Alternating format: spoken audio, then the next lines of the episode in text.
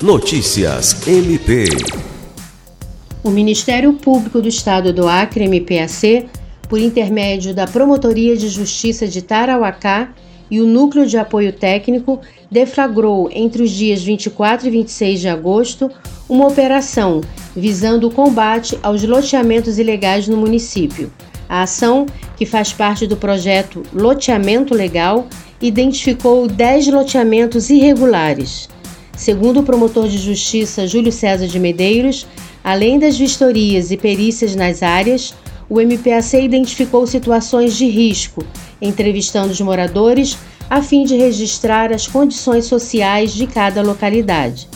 O promotor afirmou que será pactuado um termo de ajustamento de conduta com os moradores que não têm título definitivo ou registro dos lotes onde residem, visando a regularização.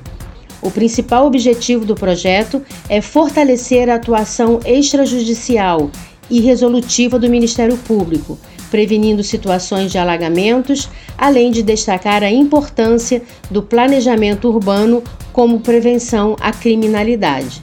Lucimar Gomes, para a Agência de Notícias do Ministério Público do Estado do Acre.